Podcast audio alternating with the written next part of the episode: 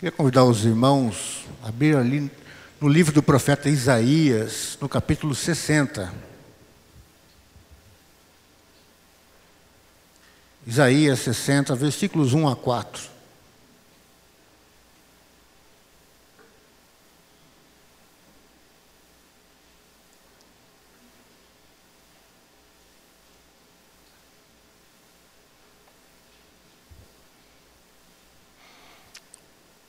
Livro do profeta Isaías, capítulo 60, versículos 1 a 4.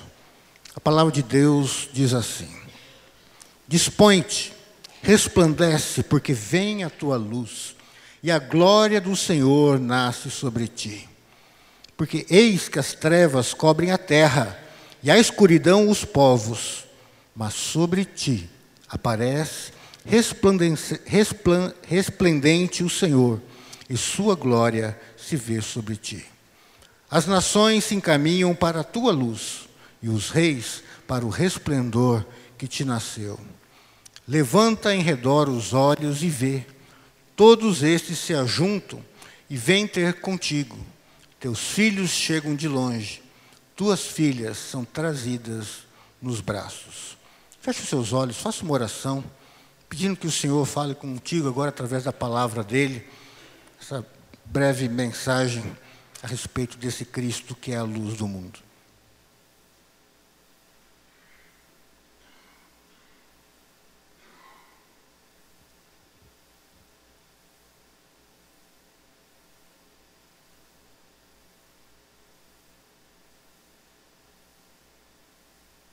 Senhor, nós estamos na tua presença, já temos te louvado com a nossa comunhão, com as nossas orações, com os nossos dízimos e ofertas, com a entrega dos nossos filhos nas tuas mãos, sabendo que o Senhor cuida melhor do que cada um de nós. E agora, Senhor, quando a tua palavra está aberta, essa palavra que é eterna, porque o céu há de passar, tudo que está nessa criação há de passar, a sabedoria, a ciência deste mundo há de passar, mas a tua palavra permanece eternamente. Porque ela é a tua palavra, Senhor. A nossa sabedoria é a nossa sabedoria. Ela está limitada a este mundo. O nosso conhecimento está limitado a este mundo. Mas a tua palavra é a sabedoria eterna do Deus eterno.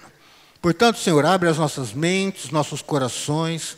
Que teu Espírito Santo, ó Pai, ó Filho, ministre aos nossos corações a tua graça, a tua verdade. E traga libertação e transformação em cada um de nós aqui hoje. Faz isso, Senhor, é a nossa oração e o nosso pedido em Cristo Jesus. Amém. Amém. Queridos, vamos conversar um pouquinho nesse tema, a promessa da luz. A promessa da luz. Foi falado um pouquinho a respeito aqui desse período do advento, não é verdade? Então nós temos aí a, Primeira simbologia, gente, não tem milagre na vela, certo? A gente não precisa da vela para iluminar o caminho de ninguém aqui, tá certo? É simbólico, assim como aquelas luzinhas da árvore são simbólicas também para indicar que, olha, já foi uma, faltam mais três semanas para nós celebrarmos a chegada daquele que é a luz do mundo. Uma vez falaram assim para mim, pastor, eu comecei na oitava, parece que vocês são católicos fazendo essas coisas. Queridos, nós lemos que essa é uma cerimônia da igreja protestante, instituída por Martinho Lutero, que é um dos principais reformadores. Certo? Essa é uma herança nossa, certo? Da reforma, isso. A igreja católica, séculos depois, que assimilou isso e mudou o significado, o propósito disso daí, com outro propósito. Então, esse é um símbolo protestante, fique muito à vontade aqui dentro, certo? Então, isso é um, é um, lembrete de que a luz está para chegar, o Natal, a chegada do Filho de Deus entre nós. Mas vamos lá, se nós vamos falar de luz, a gente precisa de luz onde há trevas, não é isso? E a Bíblia fala de uma realidade de trevas, na qual a humanidade existe. Quando o pecado entra na humanidade, a humanidade então ela entra num estado de trevas. Ela começa agora a se afundar cada vez mais. O ser humano se afasta de Deus, e não só o ser humano, a criação toda está debaixo de uma condição de trevas.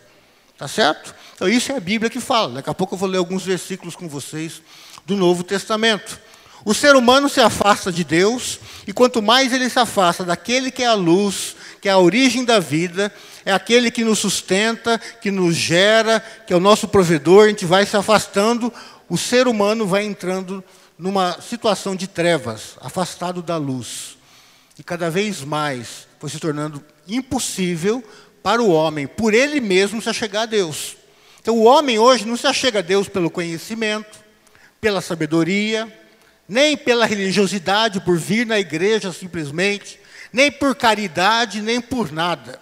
O homem é incompetente para se achegar-se a Deus por ele mesmo. Por quê? Por causa desse estado de trevas, por causa é, que o homem agora existe num. A, a, a, teologia fala num estado de depravação total. Não quer dizer que o homem faz, todo mundo faz tudo que é errado, não é isso. Depravação total quer dizer que nós somos incapazes de buscar Deus, encontrar Deus e nos livrarmos do nosso pecado, da nossa culpa e da nossa morte por nós mesmos. Nós entramos então nesse estado de depravação total. Nós não conseguimos nos converter, nos arrepender de verdade e nos achegarmos a Deus por nós mesmos. E isso todo ser humano, independente se está na rua, independente se é satanista ou se é presbiteriano. Nós, por nós mesmos, estamos em trevas. Nós estamos num estado de rebelião com o Senhor. Vejam comigo agora esses textos. Segura o texto de Isaías, que é o nosso texto principal. Eu só quero fazer essa introdução, porque para a gente falar de luz, a gente tem que apresentar o estado real da humanidade. Eu vi crente já falando assim: meu irmão, aceita Jesus para você ser salvo. Agora, ajoelha aqui, eu vou orar com você para você ser salvo. O cara fica pensando: bom, vou até fazer essa oração para o cara não ficar constrangido, mas salvo do quê? Não estou morrendo afogado não fui atropelado, não estou prometido de morte aí por ninguém. Né? Então a gente tem que entender, né, salvo do que e qual é a situação. Lá em Romanos, se você dá uma olhadinha comigo, capítulo 1, 18 a 23. Acompanha comigo a leitura desses versículos. A ira de Deus se revela do céu contra toda impiedade e perversão dos homens que detêm a verdade pela injustiça. Então, a ira de Deus a justiça de Deus, essa ira não é assim, agora vou dar um cascudo neles e maltratar eles, não é isso. Ira é Deus que tem que resolver essa situação, o Deus que é justo, certo? E ele olha e vê a impiedade do homem, do ser humano, que trocou a verdade pela injustiça. Vamos entender então qual é a verdade que foi substituída por qual é a injustiça dos homens que provoca essa ira em Deus, essa separação entre Deus e os homens. Versículo 19. Porquanto o que de Deus se pode conhecer é manifesto entre eles, porque Deus lhes manifestou. Porque os atributos invisíveis de Deus, assim como o seu eterno poder, como também sua própria divindade, claramente se reconhecem desde o princípio no mundo, sendo percebidos por meio das coisas que foram criadas. Tais homens, tais seres humanos, são por isso indesculpáveis. Veja a resposta aí. Porquanto tendo conhecimento de Deus, não o glorificaram como Deus, nem lhe deram graças. Antes se tornaram nulos em seus próprios raciocínios, obscurecendo-lhes o coração insensato. Inculcando-se por sábios, tornaram-se loucos e mudaram a glória do Deus incorruptível, em semelhança da imagem do homem corruptível, bem como de aves, quadrúpedes e répteis. Olha a injustiça que o homem cometeu. Não deu glória a Deus, não reconheceu que só Deus é Deus e que ele depende de Deus para vir a existir, para continuar existindo e para ter vida eterna e para ser feliz e para se encontrar como pessoa. Que o homem depende de Deus para tudo e o homem não fez isso. E o homem não consegue mais fazer isso por ele mesmo. A gente até inventa as nossas religiões e põe placas diferentes e a gente cria rituais religiosos, e a gente acha que cumprindo aqueles rituais que a gente está beleza com Deus. Mas não é isso. Então a ira de Deus se revela do céu, porque o ser humano resolveu viver para ele mesmo e usar Deus como Tilenol. Quando precisa, toma um Tilenolzinho para resolver o problema. A ira de Deus se manifesta do céu. Na sequência aí, no, do 28 ao 32, veja comigo. Estou pulando aqui, né? Mesmo capítulo 1 de Romanos. Por haverem desprezado o conhecimento de Deus, o próprio Deus os entregou uma disposição mental reprovável para praticarem coisas inconvenientes, cheios de toda injustiça, malícia, avareza e maldade, possuídos de inveja, homicídio, contenda, dolo, malignidade, sendo difamadores, caluniadores, aborrecidos de Deus, insolentes, soberbos, presunçosos, inventores de males, desobedientes aos pais. Pode continuar, né? Insensatos, pérfidos, sem afeição natural e sem misericórdia. Ora, conhecendo eles a sentença de Deus, veja, gente, que são passíveis de morte os que tais coisas praticam. Não somente as fazem, mas também aprovam os que assim procedem. Senhor da glória, que palavra pesada. Palavra pesada. Então, Deus fez o homem para que o homem glorificasse a Deus e vivesse debaixo do cuidado de Deus, glorificando Deus e Deus cuidando do homem. Mas o homem dá as costas para Deus. Eu vivo a minha vida. Se eu precisar, eu te chamo de vez em quando. Aí Deus fala: pronto, e aí o ser humano sai de perto da luz. E agora Deus fala: Bom, filho, você quer sair de casa? Filho pródigo? Sai. Só que você vai se arrebentar. E quanto mais longe você for, mais escuro vai ficar. E você já vai, vai saber para onde você está indo, e você, pior ainda, não vai saber o caminho de volta. Você vai ficar perdido nas trevas, por causa da tua decisão de exaltar o teu próprio nome e não dar glória a mim não reconhecer que eu sou o Pai, que eu que cuido de você. Capítulo 3, versículos 10 a 12, no livro de Romanos também. Romanos 3, versículos 10 a 12. Texto bem conhecido que eu sempre cito aqui. Como está escrito, não há justo, nenhum sequer. Não há quem entenda, não há quem busque a Deus. Olha o que o texto está falando. Está, está citando um salmo aqui, tá? Então, a palavra de Deus está dizendo: não tem na terra um ser humano, nem homem, nem mulher, nem Pedro, né, o apóstolo Pedro, nem o apóstolo João, nem Paulo, que os presbiterianos gostam tanto, nem Maria, que os católicos dizem que ela é imaculada, ela também pecou. Não há um justo sequer, não há quem entenda, não há quem busque a Deus. Versículo 12: Todos se extraviaram, e a uma se fizeram inúteis. Não há quem faça o bem, não há um sequer. Então a humanidade, depois continua o texto aí. A humanidade, então, como eu mostrei para você naqueles dois primeiros pontos, ela se afasta de Deus por causa do pecado, ela entra num estado de trevas, de depravação total.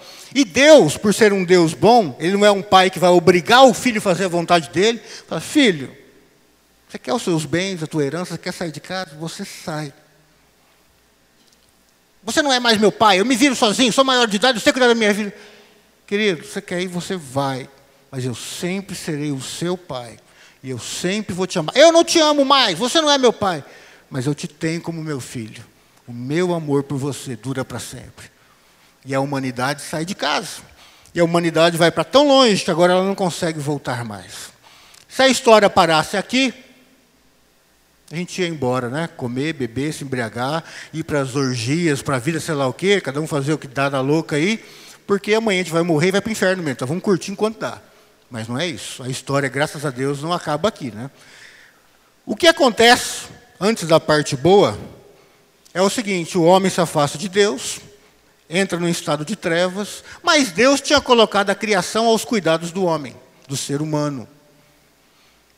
O diabo olha agora o ser humano longe de Deus. O diabo fala: hum, agora ficou moleza. Agora eu vou tomar conta desse negócio. E o diabo, que é um anjo caído, que está em trevas também, que ousou desejar o lugar de Deus e por isso ele se afastou. Uma parte, um terço dos céus, diz aí na Bíblia, que foi atrás dele, e esses anjos caídos, a gente chama de demônios hoje. Ele se aproveita da situação do homem que Deus deu autoridade para ele e ele toma isso da mão do homem. E por isso que Jesus fala que o diabo é o príncipe deste mundo, o senhor deste mundo. Porque ele roubou algo que não é dele e ele está no controle. E por isso a humanidade está em trevas. O mundo, então, entra, nesse estado de trevas, onde existe um rei maligno, um ditador maligno que quer a glória para ele, e ele não quer amigos, nem mesmo servos, ele quer escravos. Certo? Então, essa é a situação da humanidade, mas agora vem a parte boa. Existe a promessa de Deus. E a promessa de Deus é tão importante que ela vem até antes da lei. A promessa de Deus, ela antecede a lei. A lei é só um instrumento de Deus. A promessa antecede. A promessa de que a luz viria ao mundo. E essa promessa, ela, tá, ela é tão importante que ela aparece desde o primeiro livro da Bíblia. O pessoal que leu a Bíblia em seis meses, volta lá para a primeira página comigo. seis meses atrás você abriu nessa página. Abre lá, na primeira página da tua Bíblia, nos três primeiros versículos. Olha só Lá no começo já está a promessa de Deus. Mas, pastor, não tinha pecado ainda, para que isso? Deus é atemporal. Né? Nós estamos presos na sequência do tempo. Tenta entender um pouquinho agora o que eu vou dizer. Deus ele é atemporal, ele está fora do tempo. Nós somos criaturas, o tempo existe para nós. Deus é atemporal. Para ele, passado, presente e futuro existem, mas ele vê de fora. É como alguém que está lendo um gibi, vê todos os quadrinhos ao mesmo tempo e ele pode mudar a história aqui e mudar a história aqui embaixo, a mesma coisa. Ele é o senhor da história. Então ele está olhando a vida do Evandro, ao mesmo tempo, dia que ele foi gerado, dia que ele nasceu, hoje, a morte dele, e na glória ele já está com Cristo. Deus está vivendo todos os tempos ao mesmo tempo, ele vive no eterno presente. E por isso a promessa dele está desde o começo. Para a gente, desde o passado. Para Deus, as coisas simplesmente são, elas não foram e nem serão, elas são. Mas veja aí, no princípio criou Deus os céus e a terra. A terra, porém, estava sem forma e vazia. Havia trevas sobre a face do abismo e o Espírito de Deus pairava sobre as águas. Disse Deus: haja luz, e houve luz. Então, a situação de caos, a situação de trevas, a situação de desespero, de impossibilidade de vida, e a gente acha que Deus está falando só da criação aqui, e a gente acha que esse disse Deus é que Deus deu um berro no meio do nada, do caos, e deu um, um gritão santo lá, haja luz! E aí, né, alguém apertou o interruptor santo lá e, e houve luz. João, no seu evangelho, vão lá comigo. João, no começo do evangelho dele, vai ensinar algumas coisas para a gente. O que, que João está fazendo no primeiro capítulo do evangelho dele? João está fazendo uma releitura do livro de Gênesis e dando o significado profundo do livro de Gênesis. Nós já temos conversado sobre isso no Nutri, vendo Jesus no Antigo Testamento. Então, eu vou fazer essa leitura desses primeiros versículos, aonde tiver verbo ou palavra, dependendo qual é a tradução da sua Bíblia, eu vou colocar Jesus, porque o verbo de Deus é Jesus, a palavra de Deus é Jesus. Se tiver dúvida, você olha no versículo 10, por exemplo, ou então no versículo 14, né? o verbo se fez carne e habitou entre nós, e vimos a sua glória como do unigênito do Pai. Quem é o unigênito do Pai? Jesus Cristo. Então eu farei a leitura aqui, versículos de 1 a 5. João fazendo uma releitura de Gênesis, dando assim, gente, o significado profundo é este. No princípio, desde antes de qualquer coisa, Jesus já era, já existia. Jesus estava com Deus e Jesus já era Deus. Ele estava no princípio com Deus. Todas as coisas foram feitas por intermédio dele, e sem ele, Jesus, nada do que foi feito se fez. A vida estava nele e a vida era a luz dos homens. A luz resplandece nas trevas e as trevas não prevaleceram contra ela. Então, essa vida estava nele, sempre esteve nele, sempre estará nele, porque não existe vida fora dele. E aqui fala que ele é essa luz. Jesus é a luz de Deus, que faz com que todas as trevas que existem no mundo sejam dissipadas. Puxa, que legal. Se João tivesse falado isso para mim, a gente não ia entender. Aquele texto lá de trás não está falando da criação só. Na verdade, aquele texto está falando da nossa essência como seres humanos, da nossa dependência de Cristo, para espantar todas as trevas que existem na nossa vida como indivíduos, e na nossa vida como sociedade, como humanidade, e na nossa vida como criação, como cosmos. Vamos lá. Então, Jesus é essa luz que Deus prometeu. Desde lá, aquele haja luz lá de trás. É tão poderosa a voz de Deus que esse haja luz que é Cristo começou e vem vindo na história e vem dissipando as trevas. Vem dissipando as trevas, até que chega no momento do Evangelho de Lucas, que Jesus fala para os discípulos: Olha, eu li hoje cedo esse texto. Enquanto vocês estavam pregando dois a dois o Evangelho, eu vi Satanás caindo do céu ele perdeu a autoridade dele. Depois, o mesmo João, ele fala lá no livro de Apocalipse: eu, é, eu vi Satanás caindo e ele veio cheio de ira, cheio de cólera para a terra, porque ele sabe que pouco tempo lhe resta. Ele sabe que os dias deles estão contados, porque a luz vem prevalecendo contra as trevas. Gente, isso é maravilhoso. Existe trevas ainda, mas a luz já vem brilhando. Jesus é essa luz de Deus. Isso é maravilhoso. Vejam comigo, agora nós estamos preparados para entrar em João. Meu Deus do céu, pastor até meia-noite hoje. Não, fica tranquilo. Não vou até meia-noite, não. Isaías 60, que é o nosso texto. Vamos entender agora, versículo 1. Dispõe-te, resplandece, porque vem a tua luz, e a glória do Senhor nasce sobre ti. Isaías escreve isso mais ou menos há 800 anos antes de Cristo. É, não temos só esse texto, temos muitos textos para falar de, de, Jesus como luz e de profecia.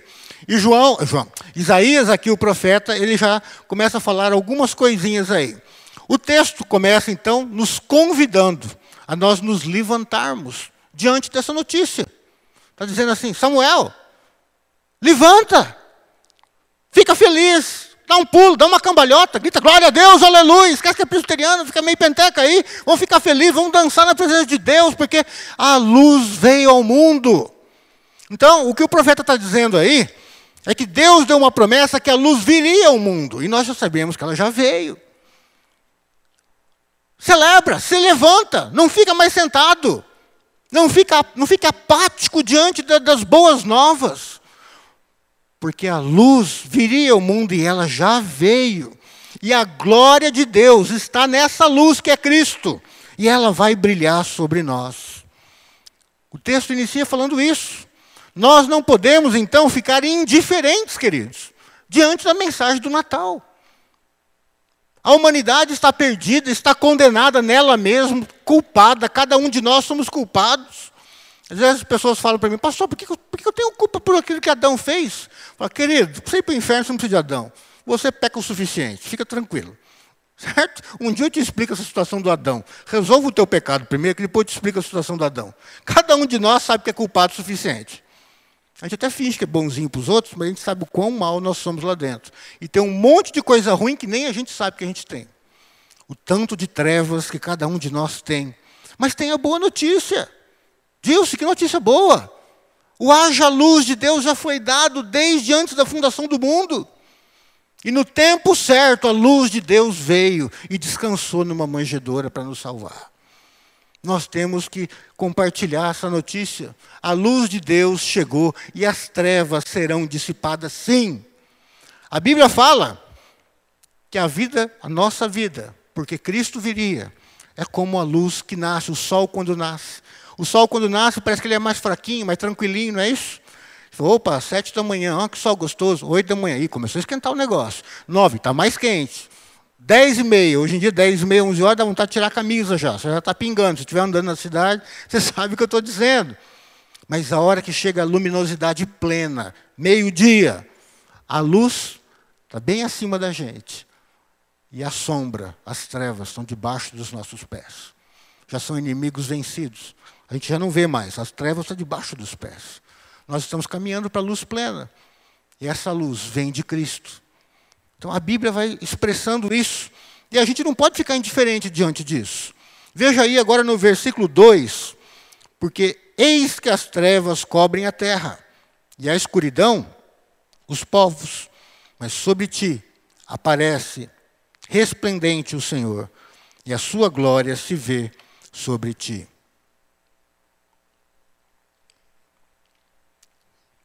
As trevas cobrem a terra.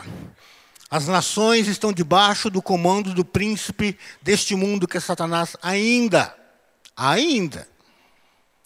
O advento, isso que a gente está celebrando agora, nessas quatro semanas até o Natal, como foi dito aqui pela Ana na leitura que ela fez, a gente celebra a primeira vinda de Cristo, quando o Filho de Deus vem ao mundo como homem, mas nós também somos lembrados que ele voltará em glória. E quando ele voltar em glória, será meio-dia, luminosidade total. Ele não vai voltar mais um menininho na manjedoura, ou ensanguentado, com uma coroa, e fala, gente, me bate, me destrói, deixar o diabo dar uma pisadinha nele na cruz do Calvário. Não.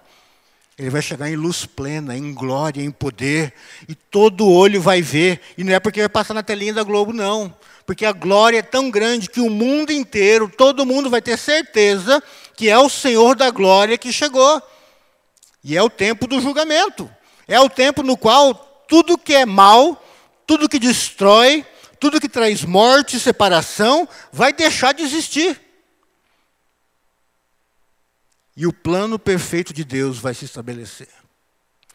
As trevas ainda cobrem o mundo, grande parte do mundo, mas nós temos a promessa.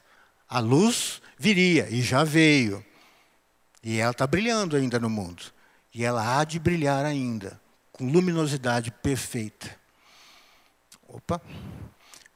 Diante dessa notícia da luz de Deus, nós somos convidados pelo Espírito Santo, por Deus, e eu digo até pela nossa consciência, assim, diante de uma, de uma notícia dessa, nós não podemos viver como a gente vivia antes, queridos. Deus envia o Filho ao mundo para me libertar do diabo, para me libertar das dores, da injustiça, da minha morte eterna. E eu vou continuar vivendo a minha mesma vidinha. É pouco demais, não é? Vivendo em função de dinheiro. Ficar tristinho porque não pôde trocar de carro esse ano, porque faltou dinheiro. Ou porque amassaram a porta do teu carro. Ou porque não te reconheceram no trabalho e reconheceram um outro que não merecia nada, que é sem vergonha, e você que trabalha tanto não reconhece. É com essas coisas que a gente está preocupado. Calma, gente. Deus enviou o Filho ao mundo, a luz do mundo, para destruir tudo de ruim que, que existe e pode vir a existir na sua vida, para você existir para sempre com Deus, e a gente vai continuar vivendo nessa vidinha mesquinha, presa às coisas materiais. Puxa, eu estou decepcionado com a gente, nós evangélicos hoje. O povo vai na igreja para pedir dinheiro para Deus. Querido, o máximo que um bolso cheio de dinheiro vai fazer por você é a bobeira dos teus filhos comprarem o caixão mais caro para te enterrar. Ah, é a última homenagem para o meu pai. Teu pai não está vendo nada disso. Tu vai virar carniça agora. Entendeu? Investe nas coisas eternas. Poxa, começa a pensar. Deus enviou a luz. Bonito isso. Só que a luz é o filho dele que se fez homem. E ele se torna luz brilhante, incandescente, perfeita na cruz do Calvário. E quando ele ressuscita, isso se torna visível aos nossos olhos. De fato, ele é o Filho de Deus, o autor da vida, porque a morte não pôde o reter. Buda está enterrado. Maomé está enterrado. Pensa outros aí, está enterrado. Por quê? Porque eles não eram nada, assim como eu não sou e você não é. Se você admira os cientistas, Einstein está enterrado. Se você admira os filósofos, Platão está enterrado. Todos esses estão mortos. Mas Jesus está vivo, porque Ele é o autor da vida. Ele é a luz da vida. Essa é a boa nova. E assim como Ele vive, eu viverei eternamente. Versículo 3: As nações se encaminham para a tua luz e os reis para o resplendor que te nasceu. A nossa alegria e esperança com a chegada dessa luz deve impactar agora as pessoas as nações. Crente que é crente de verdade, que crê em Jesus mesmo, que vive essa fé, ele é movido de uma alegria. Não estou falando de felicidade, não, a gente já explicou esse troço aqui para vocês. Felicidade é um negócio que depende, se tem dinheiro no bolso, se você não tem. Se tem saúde, está sem saúde agora. Se você, sei lá, deu tudo certo no teu trabalho, ou se deu tudo errado no teu trabalho. Você pode estar feliz e pode estar triste, mas a alegria daqueles que são salvos é algo constante. Você pode estar chorando, pode estar lamentando a morte de alguém, o dinheiro que você não teve para pagar, estão te processando, você está numa situação complicada. Crente não é hiena, né? Ficar rindo à toa. Está sofrendo, tem que sofrer, chora. Jesus chorou. Mas isso não quer dizer que ele não era alegre. Sabe por quê? Porque a esperança dele não está no dinheiro, no que os outros acham, não está nem mesmo se vai viver muito. Jesus chegou a 33 anos, gente. Quem aqui já passou de 33, levanta a mão comigo. Tem bastante gente, né? Glória a Deus mesmo. Não é isso? Você já está vivendo mais do que Jesus, que o Filho de Deus viveu menos que vocês, como homem nessa terra. Levanta as duas mãos, Rubens. Ah, bom. Entendi, é a somatória aí. É, tá certo. Você viveu duas vezes já, então, o que Jesus, o Filho de Deus, viveu. E tem gente que pragueja contra Deus por causa de tempo de vida, porque perdeu um, porque perdeu outro, porque perdeu dinheiro. Gente, a nossa alegria, a nossa esperança tem que estar nas coisas eternas. Não é isso? E as pessoas verão isso na gente, a diferença.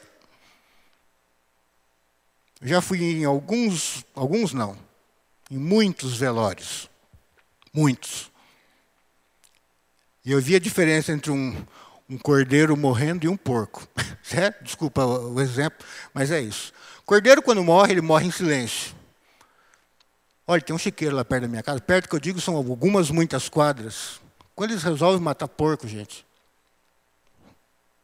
lá de longe você escuta. É uma gritaria Assim é o ímpio sem esperança e sem fé quando ele está perto da morte. Eu te digo que todo ímpio, eu creio assim, que todo ímpio, se, se Deus der uma chance para ele sentir dor, dor por um tempo, para ele se arrepender, ele chama até o pastor que ele xingava antes. Eu já vivi isso. Pessoa que eu tentei, tentei, tentei, nada, ria, debochava e botava a gente para correr. Um dia uma pessoa me chamou lá no hospital evangélico. Pastor Alessandro, vem cá dar uma palavra para fulano, ele está muito mal. Falei, vou aí para ser xingado, você está louco? Já cansei de falar de Jesus um monte de vezes para fulano. Não, vem aqui e tal. Fui lá, entrei na porta, pastor, graças a Deus. Eu falei, graças a Deus? Mas não é ateu? Graças a Deus. Já viu isso, meu? Ateu falou, graças, graças a Deus você está aqui, pastor. Fala para mim daquele Jesus, porque eu estou sem esperança. Eu vou morrer e eu tenho que acreditar em alguma coisa diferente. Queridos, eu falei, sei lá, umas dez palavras. Não, eu aceito, eu aceito. Eu quero ir para o céu, eu creio que Jesus é Deus. Então, mas você crê mesmo, está querendo se enganar. Não, eu acredito, eu acredito. Você entendeu? Ah, eu já entendi faz tempo, só que eu não queria acreditar. Dali em diante foi mais em paz a coisa. Porco, quando morre, grita. Não quer dizer que o crente não pode dar uns gritos quando está doendo. Mas ele mantém a alegria, a certeza de salvação e a fé, a esperança forte no coração. É isso que essa luz, quando chega, você sabe que mesmo que você tenha que atravessar um vale sombrio, você sabe que na hora certa Deus vai mostrar o caminho para você. E no fim desse vale, Deus está com você. Você não está sozinho. Você está com Ele. Deus mandou aquele que mostra o caminho e que é o próprio caminho para a casa do Pai. A luz divina faz daqueles que creem espelhos para refletir a glória de Deus no mundo. Quando a gente vive essa alegria da salvação, quando essa luz chegou de verdade na gente, às vezes a gente acha que crente é aquele que vai louvar, que levanta a mão, que chacoalha, que chora, que vai em apelo sempre. Não é isso, gente. Crente de verdade é aquele que é essa alegria, essa esperança, porque você crê de verdade na luz divina que é Cristo. Isso invadiu a tua vida de uma forma tão poderosa que mudou a tua realidade. E você passa a brilhar essa glória de Deus para o mundo. Lembrando do texto que você leu lá no comecinho também, naquela, nessa leitura de seis meses, Moisés, quando ele sobe na presença de Deus, vocês lembram disso? Quando ele desce, ele não tinha percebido. Mas quando ele desce, todo mundo ficou assim. E ele falava e o pessoal ficava olhando. Gente, estão olhando para mim, caramba? Fala logo, que negócio é esse? Você está brilhando demais, cara. Meu, você está brilhando. E aí ele falou: ah, vamos parar com esse negócio. Escuta o que eu estou dizendo, para de olhar para o brilho. Meu, que massa esse negócio. e aí ele falou: espera um pouquinho. Alguém tem um, um véu, alguma coisa? Ele tem que botar um véu na cara dele. Vocês estão vendo o brilho? Agora não. Então, beleza. Agora vocês escutem o que eu tenho a dizer a respeito de Deus. Olha, Deus deu uns mandamentos para passar para vocês. Estão entendendo, queridos? O crente tem que brilhar sem perceber. Quando essa luz bate na gente, e a gente é crente de verdade, as pessoas veem que a gente é crente sem a gente ter que falar. Você chega lá, oi, não sei o quê, conversando, daí a pessoa descobre, né? Alguém fala assim, pastor Evandro, tá... Você é pastor? Eu também sou evangélico, de igreja, igreja é, irmão. Sabe, você quando é crente de verdade, a pessoa percebe que ela entregou o troco a mais, você devolve. Você luta pelos, pelos fracos, você se preocupa com o pobre, com a viúva, você se preocupa em, em orar pelas pessoas, não só por aqueles que te amam, mas pelos outros que te perseguem. Você faz isso naturalmente, porque a luz chegou em você. E você agora, como um, um refletor, né, um, um espelho que reflete a luz de Deus, cada vez mais limpo e aperfeiçoado pela obra do Espírito Santo, as pessoas veem que a tua vida é diferente. E a tua alegria contagia as pessoas. Até mesmo no momento de dor, de velório, de angústia. As pessoas falam assim: eu não sei o que acontece. Esse cara é diferente. Eu não sei o que acontece, mas essa mulher, esse jovem, esse adolescente, é diferente. Às vezes não sabe explicar o que é. Mas é a luz de Deus brilhando através das nossas vidas. Não é nossa luz própria. Nós somos como a lua, a gente só reflete a luz de Deus. A luz vem dele. Isaías 60, versículo 4, já estamos encerrando. Levanta em redor os olhos e vê. Todos esses se ajuntam e vêm, te, é, vêm ter contigo. Teus filhos chegam de longe, tuas filhas são trazidas nos braços. O que a gente aprende aí? Primeiro, ele começa dizendo nesse versículo: levanta os olhos. Olha o que Deus tem feito na sua vida. Olha o que Deus tem feito na tua família. Olha o que Deus tem feito ao teu redor. Olha o que Deus tem feito em você, através de você e principalmente apesar de você. Olha, começa a ver. Começa a ver o agir de Deus ao teu redor. Desde que essa luz chegou na tua vida e você viu um pouco desse brilho e reconheceu que essa luz é Cristo, o tanto que tem mudado na sua vida. Talvez o teu salário esteja até mais baixo. Talvez quando você conheceu Jesus, o teu carro era até melhor do que o que você tem hoje. Talvez você morasse numa casa maior e tivesse até um emprego melhor. Mas você olha hoje e fala assim, tá, eu não troco o que eu tenho, o Cristo que eu tenho hoje pelos bens que eu tinha antes. Já deu testemunho para vocês uma vez de um, de um jovem nos Estados Unidos, Henrique, é o nome dele, e era tetraplégico. Estava descendo a, a, as descidas da Califórnia de roller, patins, descendo e travou uma pedra e ele voou de cabeça e deu de frente com o caminhão, quebrou aqui em cima. Mexia nada. E a gente começou a fazer um evangelismo na casa deles, a gente ia toda semana, cantava louvor e pregava. E um pouco antes da gente voltar dos Estados Unidos, o Henrique, ele falou assim, chamava, me chamava de pastorzinho, nem era pastor, né? pastorzinho, posso falar? Até para falar ele falava com dificuldade. Ele falou assim: É, eu lembro quando vocês chegaram aqui, eu debochava de vocês. O cara era completamente doido antes, gente. O que ele cheirava de cocaína, vocês não têm ideia. Tudo de errado que vocês imaginarem, ele fazia. Mas daí ele falou assim: Pastorzinho, posso falar uma coisa? Olha, antes, é um cara desse tamanho. desse tamanho. De cadeira de rodas, ele era quase da minha altura. Né? Tem uma ideia como o cara era grande. Ele falou assim: Olha. Eu tinha dinheiro, eu tinha mulherada, eu curtia a noite, saía com meu carro escutando rock and roll, Bob Marley e tudo mais, tal. Curtia de um monte, bebia feito um louco, tal. Perdi tudo isso. Mas deixa eu falar uma coisa. Xinguei um monte de você, falava mal de você, falava mal do, do Jair, tu falava mal da Ana, meti o pau, não gostava dessa reunião, mas hoje eu tenho Cristo na minha vida. Eu não voltaria atrás nem para ter meus dois braços e minhas duas pernas de novo. Sabe o que ele fazia? No meio do estudo, ele chamava a irmã, uma das irmãs, e falava: Tina, Tina, tira esse mosquito do meu nariz. E ele está dizendo: Eu não voltaria atrás. Eu fico sem as minhas pernas, sem os meus braços, dependendo dos outros para me limpar, me colocar na cama. Mas Jesus vem em primeiro lugar na minha vida. A luz chegou na vida dele. Ele entendeu. Ele entendeu. Aquele lá não ia trocar a fé por um bocadinho de dinheiro, não. Eu não trocava nem pelas pernas e pelo braço. Homens, mulheres, jovens e crianças, antes escravos, agora vêm de todos os lados, libertos e seguros em Jesus. Veja aí no versículo 4 que eu acabei de ler para vocês. Levanta os olhos, vê o que está acontecendo, vê o que Deus está fazendo na tua vida, ao redor, nas outras vidas, no mundo. Vê o que a gente gosta de ver as coisas ruins. Não é mais brasileiro, né, gente? Meu, eu nem vejo jornal mais quase, porque se eu tomar mal, ver o jornal, eu entro em depressão. Dá vontade de pular, subir um prédio e pular. Mas para de ver as coisas ruins. Começa a ver o que Deus tem feito no mundo. Semana que vem vocês vão ver.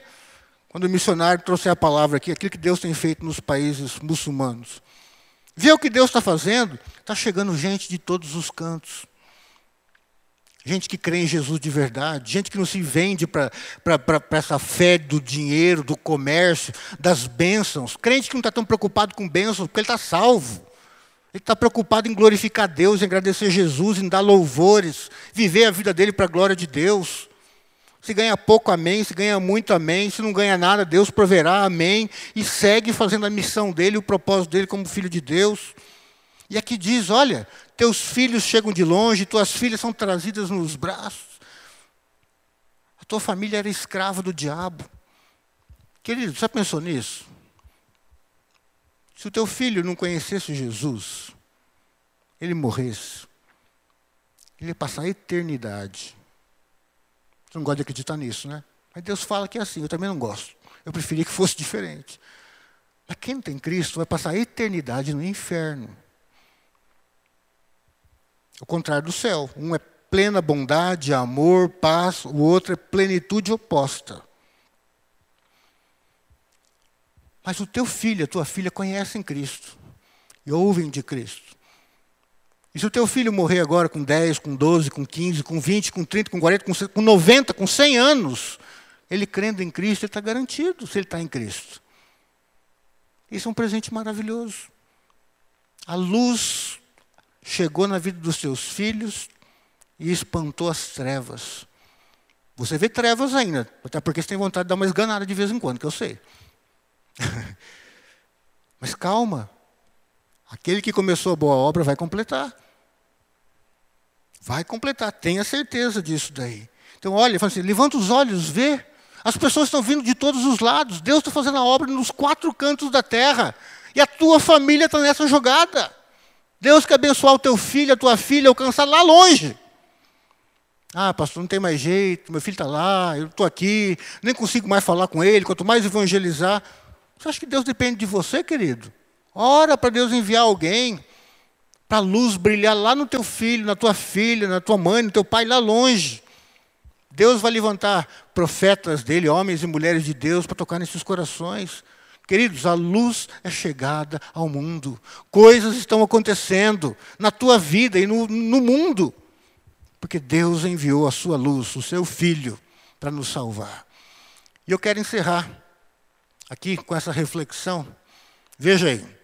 Muitos, mesmo com a luz divina, já tendo vindo ao mundo e vencido as trevas, continuam vivendo em sombras, nas trevas, com suas dores e temores. E você, como tem vivido? E a sua família, como é que está?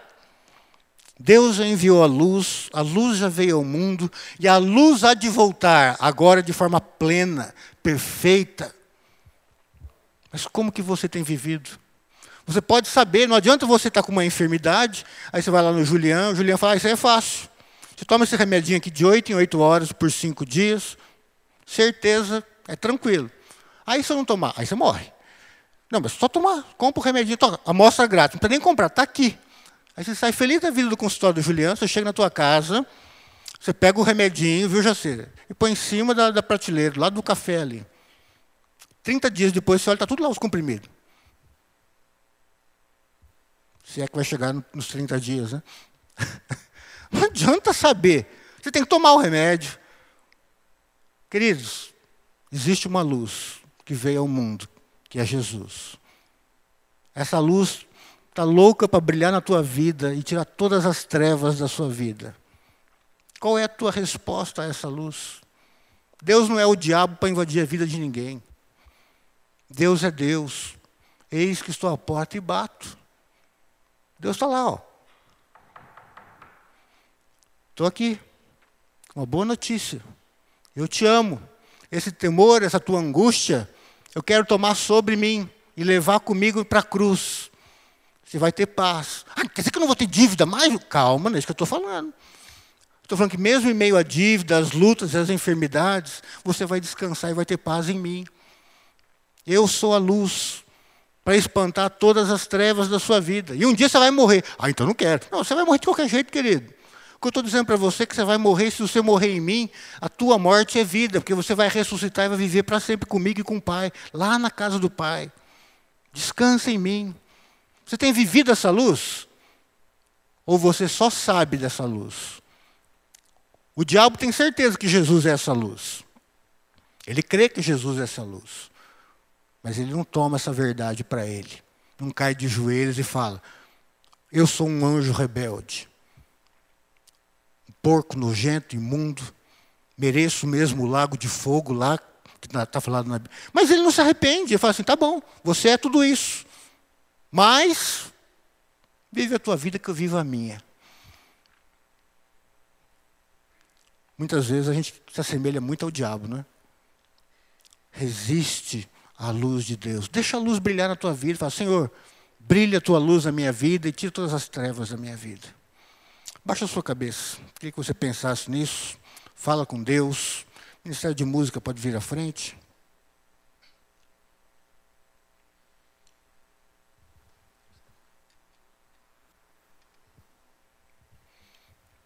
Vamos orar. Senhor, nós estamos na tua presença. Somos aqueles que o Senhor amou, desde antes da fundação do mundo. Antes de amarmos ao Senhor, o Senhor já nos amava. Só podemos buscar a Ti hoje porque o Senhor nos buscou primeiro. Só podemos caminhar em Tua direção porque a Tua luz brilhou, iluminou o caminho. E agora podemos encontrar a Tua casa, Pai. Dá-nos essa humildade para reconhecermos que se não fosse a Tua luz, estaríamos perdidos. Dá-nos, Senhor, esse crer verdadeiro que nos faz caminhar pelo caminho até a casa do Pai, tirando todo o peso, todo o fardo, tudo que nos atrapalha nessa caminhada, seja o pecado, seja o apego às coisas deste mundo, e que de fato essa luz brilhe cada vez mais em nossas vidas, nos libertando de todas as trevas e de todas as consequências malignas na nossa vida, Senhor. Brilhe, Senhor, a tua luz em cada casa aqui representada, Pai, em nome de Jesus. Brilhe a tua luz, Senhor Jesus, na casa de cada membro da oitava igreja. Aonde há trevas, Senhor, brilha a tua luz de uma forma intensa, libertadora, transformadora, santificadora. Constranja-nos, Senhor por causa dos nossos pecados, não simplesmente para nos humilharmos e nos sentirmos mal na tua presença, mas para vermos, Pai, aquilo que está errado e assim, de uma forma humilde, entregarmos nas tuas mãos e dizer: perdoa-me, Pai, transforma minha vida, me adequa ao Senhor, que cada vez mais eu me torne digno em Cristo de ser chamado teu filho, não pelos meus méritos, mas pelos méritos do Filho de Deus. Faz a tua obra e aceita nossa adoração. Em nome de Jesus. Amém.